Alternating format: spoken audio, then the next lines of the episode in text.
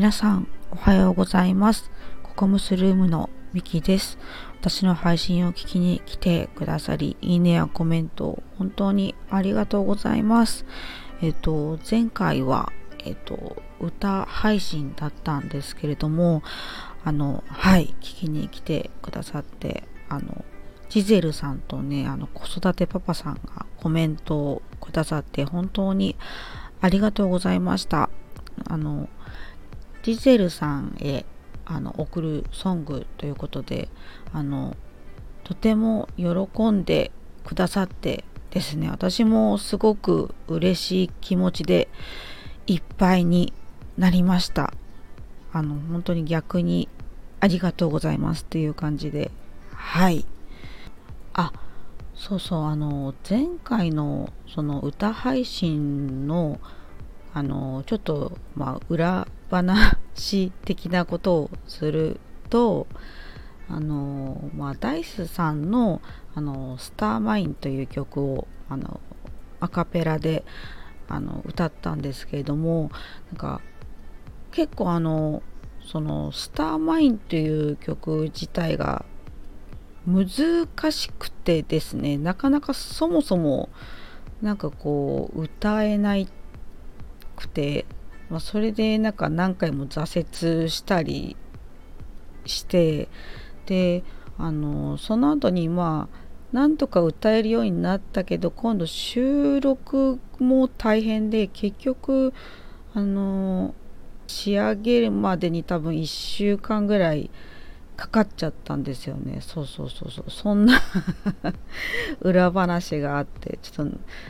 そう途中挫折もやめちゃおうかなって挫折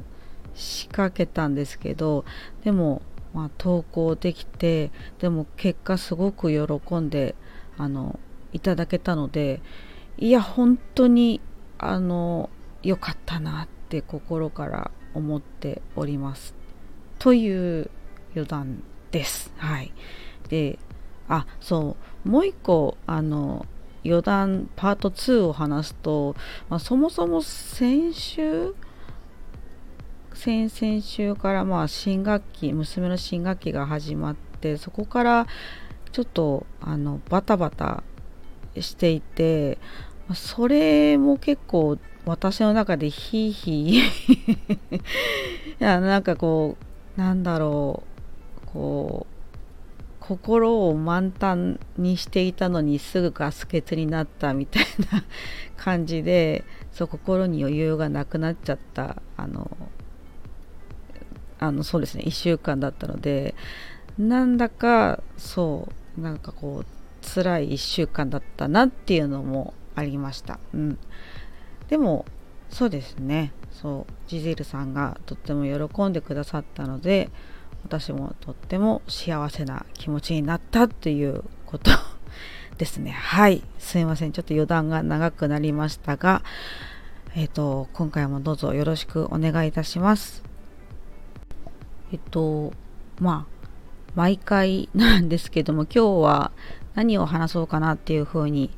考えて、あの、まあ、本当はちょっとね、バタバタしてたので、雑談にしようかなとも思ったんですけれどもちょっと今回は、うん、思考的なことをお話ししたいと思います。えっ、ー、と、まだちょっとタイトルが決まっていないんですけれども、えっ、ー、と、そうですね、うん、テーマとしては、えっ、ー、と、まあ、生きづらさの中でも、まあ、希望を取り入れるまあそうですね大切な一つの方法というような感じかなもしくはまあ生きづらさを緩和させる方法というか、まあ、そんなようなお話をしたいと思います。はい。で、えっ、ー、と、まず、えっ、ー、と、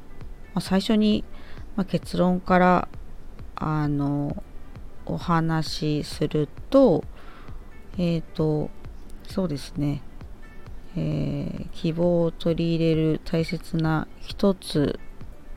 の方法のその一つとは何ぞやっていうことですね。はい。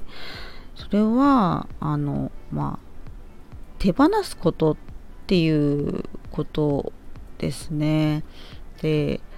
何をあの手放すのかっていうことなんですけれども、まあ、それがあえっ、ー、と、まあ、先に話すと,、えーとえーと、欲求やあの執着っていうことですね。これがまああの、まあ、希望を取り入れる大切な方法とか生きづらさを緩和させる、まあ、方法でありながらも、まあ、なかなか難しい要素でもあるなとは思いつつなんですけれども、まあ、ちょっと、まあ、これができたら、まあ、あの生きやすくなるんじゃないかなって思ったのでちょっとはいお話をしてみています。はい、で、えっと、理由に行く前に、えっと、まず、えっと、欲求と執着の言葉の意味をちょっとあのお伝えしたいと思います。はい。あの、ちょっと調べてみました。はい。えっと、私はいつも、あの、言バンクっていう アプリで言葉を調べるんですけど、えっと、まあ、今日もそこで調べて、はい。えっと、まず、うんと、そうですね、執着からいくと、執着は、えっと、一つのことに心をとらわれて、まあ、そこから離れられないことっていうふうに書いてありました。はい。ですね。で、えっ、ー、と、次に、まあ、欲求について調べたら、まあ、やっぱりね、まあ、バーッと出てきて、まあ、欲求っていうのは、まあ、あの、まあ、人っていうのは、まあ、何らかの目標に向かって行動をし始めて目標を達成させるためにその行動を続けようとするということですね。この一連の働きが動機づけでで動機づけを人の内部から引き起こすものを欲求あるいは動員というっていうふうに書いてありました。で外部から誘発するものは誘引っていうふうに書いてありました。はい。あの欲求についてねお話をするとまあ多分長くなるでしょうし私もそこまで詳しくないので割愛するんですけれども、まあ、欲求と執着ってまあなんかこうつながってるなっていうイメージは私の中にはありますねはい。ということで言葉の意味を説明したところでじゃあ次にあのはい理由ですねあのまあなぜ欲求や執着を手放すのがいいのかっていうところですね。あのまあ私が考えた理由としてはあの、まあ、欲求やあの執着を手放すことっていうのがあの心や脳の断捨離とまあ捉えるといいんじゃないかなっていうふうに思いました。はい。そうですね。心と脳の断捨離になる。はい。で例えばあのまあ物の断捨離整理ですねをするとまあお部屋がすっきりして、まあ、雰囲気が変わったり、まあ、気の流れが変わったりして、まあ、結果的にお部屋のまあ、換気ができたり、まあ、そこにつながったりしますよね。はい。